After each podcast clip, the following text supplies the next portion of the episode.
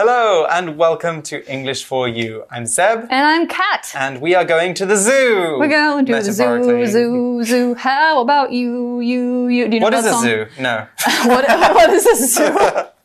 what is a zoo? You don't know what a zoo is, and you're so excited to go to one. A zoo is It's a fun sounding word. zoo. yeah, zoo, and uh, it, it's a it's a place where you go to see animals. I'm sure that our viewers know that.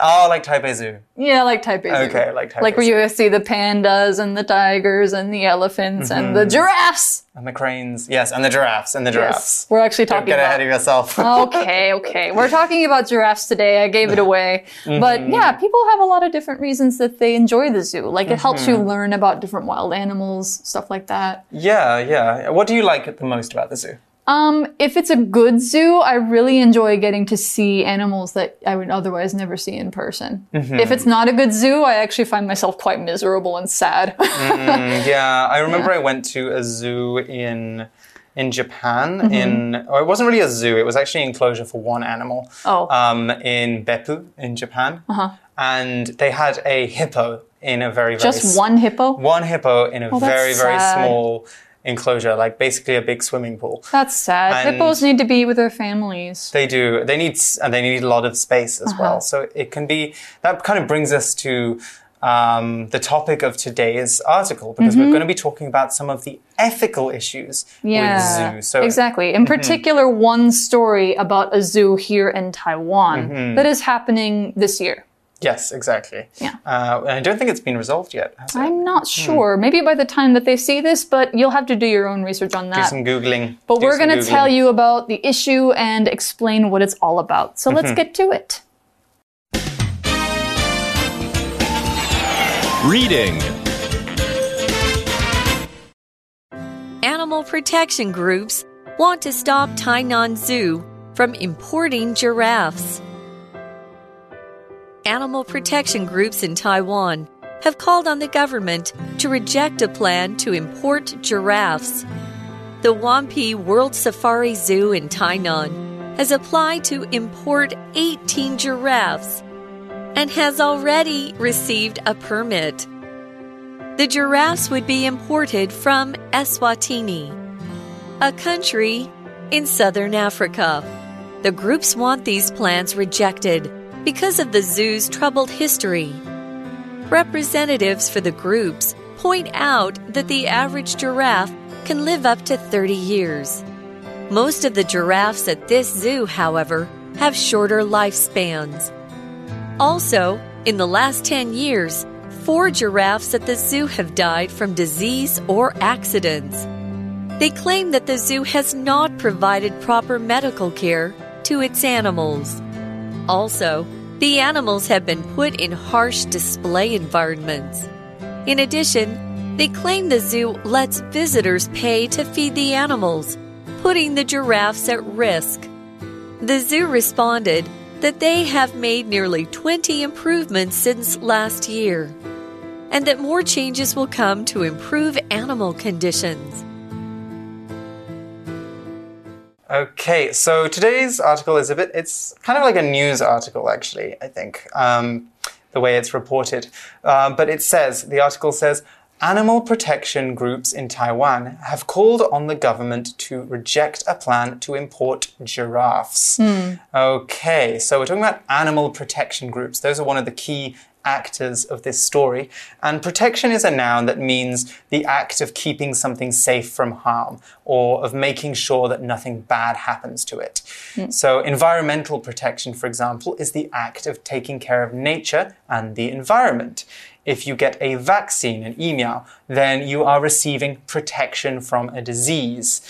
Protection comes from the verb to protect, which means to defend something or keep it safe. So the organization in the story is looking to keep giraffes safe from poor uh, living conditions uh, in bad zoos.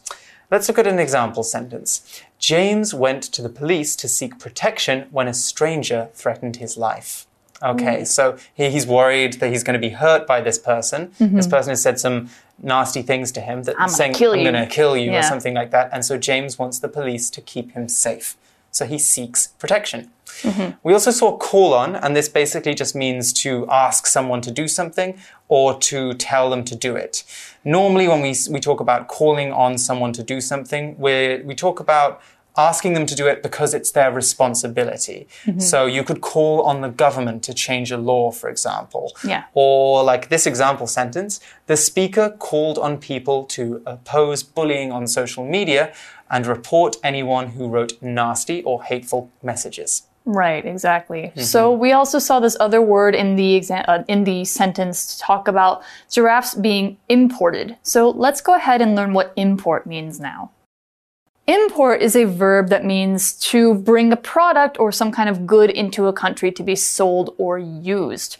The opposite would be export, which means to take it out of the country for a different country to receive. We also use import as a noun, so the thing that's imported is an import. Now, giraffes are not products or goods, they are animals, they are living creatures, but you could still use this word import for them because they're being bought and sold as though they were a product. They are being treated like, oh, this is something we can make money off of. We're bringing them to this zoo. So they're basically a product of the zoo. So that's why we're saying that we are importing them. It's not like that's their choice to come to Taiwan.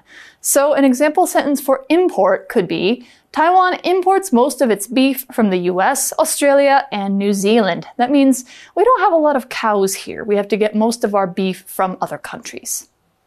All right, so they are importing giraffes and people are mm-hmm. calling on the government to stop it. So mm-hmm. what's going on here? Well, we need to learn a few more details. The article says the Wanpi World Safari Zoo in Tainan has, impl- has applied to import 18 giraffes. That's a lot. Mm-hmm. And has already received a permit. Mm, okay, so I checked this place out. This place, Wanpi Wildlife Safari Zoo. Um, it's apparently the first wildlife zoo in Asia. I don't know what that Oh. means because I know that there was a, there's a zoo in Hsinchu that opened in the 1930s. Oh, so okay. It's Uh, the and first Hsinchu one. Zoo has made a lot of improvements recently. I remember we did It an article about that. It has, but I don't really like that it's called a safari zoo Ah. because a safari is normally a trip you go out into nature to see, like in East Africa, for example, to. Yeah. go see animals in the wild. Yeah. Or like in um, in my hometown, we have a zoo called the Safari Park where. Um, instead of having the animals in enclosures, it's a huge estate, and you have to drive around it, and you see them in like they have fields and fields. So Hmm. You don't get as close, but they have more space. Yeah. So and Singapore has like a night safari zoo that's kind of similar. They have like one very big nature area with walkways over the top. Exactly. So Yeah. I don't really think they should call it a safari zoo because when I looked online, it looks like they're more in cages or small enclosures.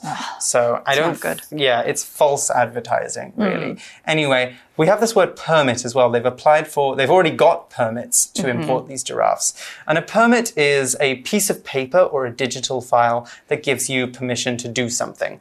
When you have permission to do something, you're allowed to do it. So permits are essentially official permission from an organization that lets you do things. Mm-hmm. When you pass your driving test, for example, you receive a card that lets you legally take your vehicle on public roads. Driver's permit. Driver's permit, or we could call it a driving license, which is another word for permit. There are two different things in the US, but uh, mm-hmm. I'll give that to you.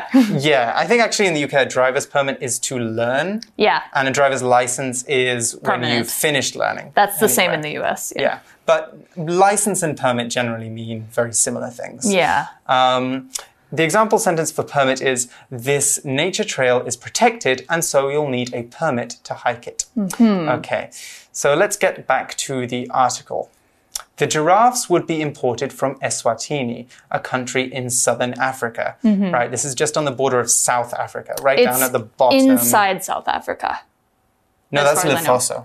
I thought there were both. In, I thought there were two different ones, in that Uh, Swatini is uh, the other one inside the country of South Africa. It's just up towards Mozambique. It's like Okay. Mozambique, and it's like sandwiched between the two. Okay, well, it's a It's very small tiny. country. It used, it used to be called Swaziland. It's mm-hmm. recently renamed Eswatini. So mm-hmm. yeah, it's it's a country where they would have a lot of wildlife like mm-hmm. giraffes, lions, and stuff like that. And it's also got a diplomatic relationship with Taiwan. Mm-hmm. So that's kind of might be why they are able to import animals mm-hmm. from it.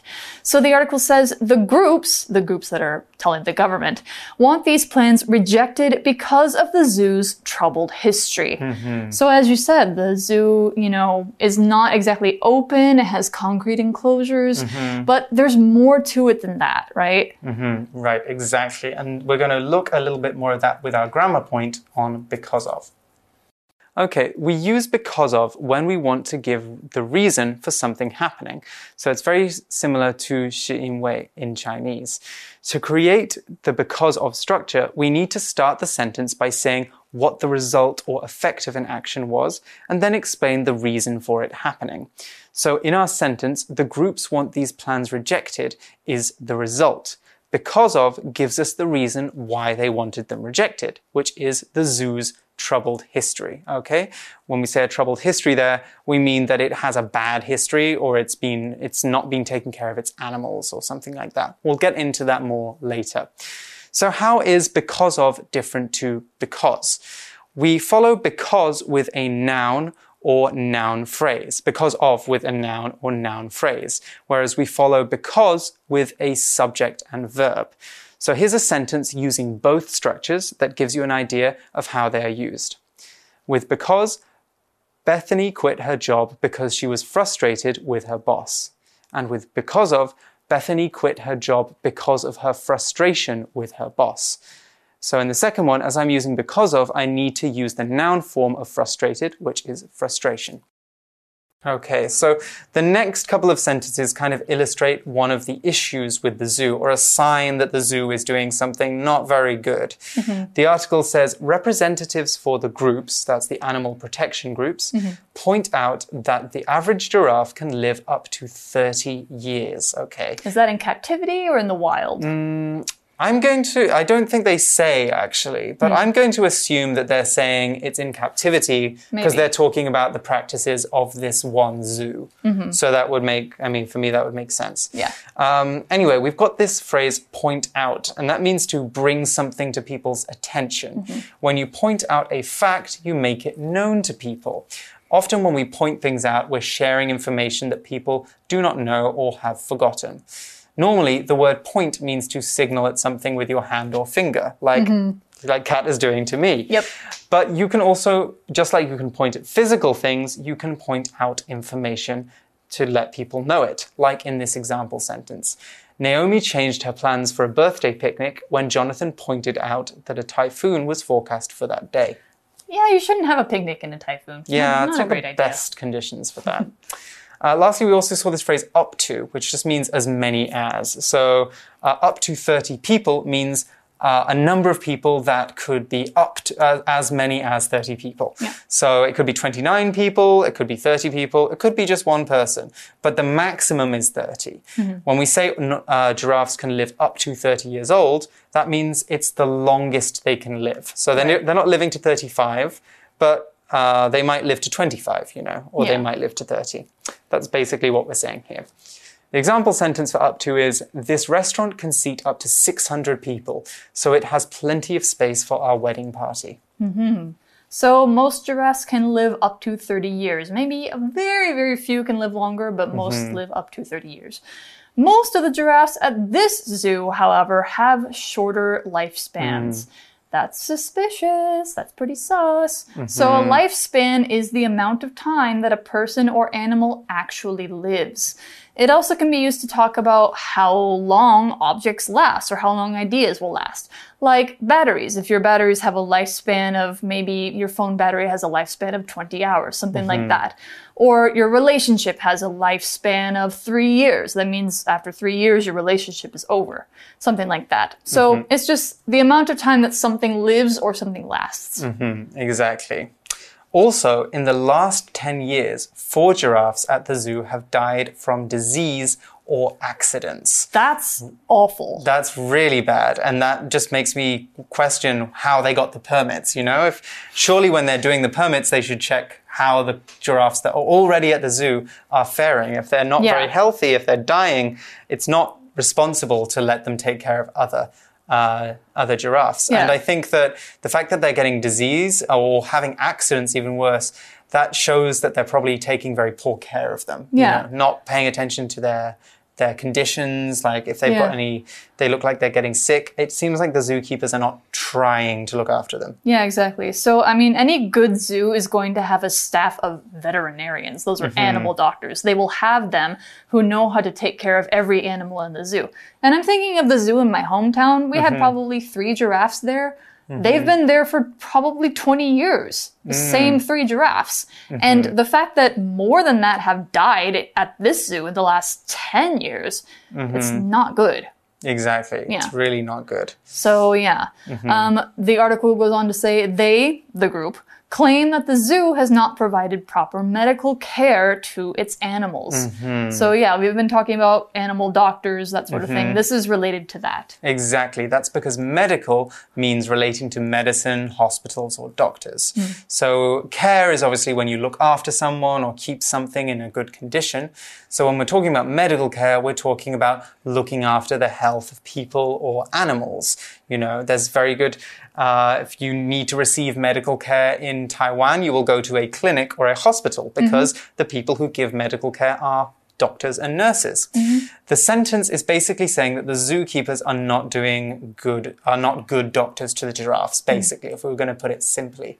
They aren't checking to see if they're healthy, or maybe the zoo uh, is not hiring enough people because they want to save money. Yeah. And so there's the, the one great veterinarian they have just doesn't have time Yeah. to check everything. Either way, it's not good news. Mm-hmm. Anyway, our example sentence for medical care is medical care in this country is free, but some people still choose to use private hospitals. Mm-hmm. So yeah, that's because they might want like a different kind of care or something else. Mm-hmm. They want want to pay extra for something, but apparently that's not able to happen for these giraffes. And the article says also the animals have been put in harsh display environments. So you were saying that they were in like concrete cages, right? Yes, well, Uh, they're, they're kind of like pens. So they're, they're, there's not bars around the giraffe pens, I mm-hmm. don't think, or they're high fences.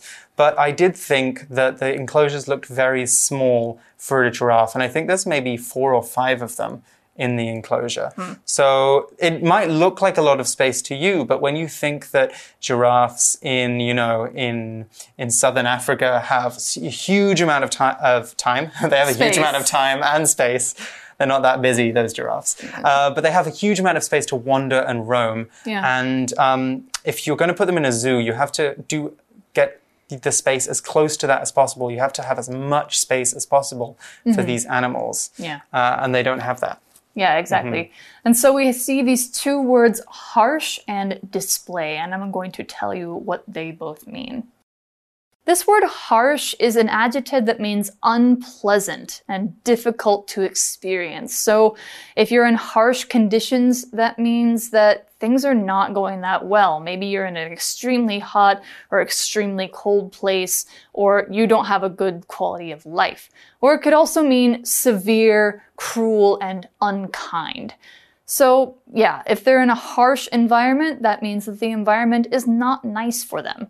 And a display is what we're talking about when we're talking about something harsh. So, a harsh and cruel display environment.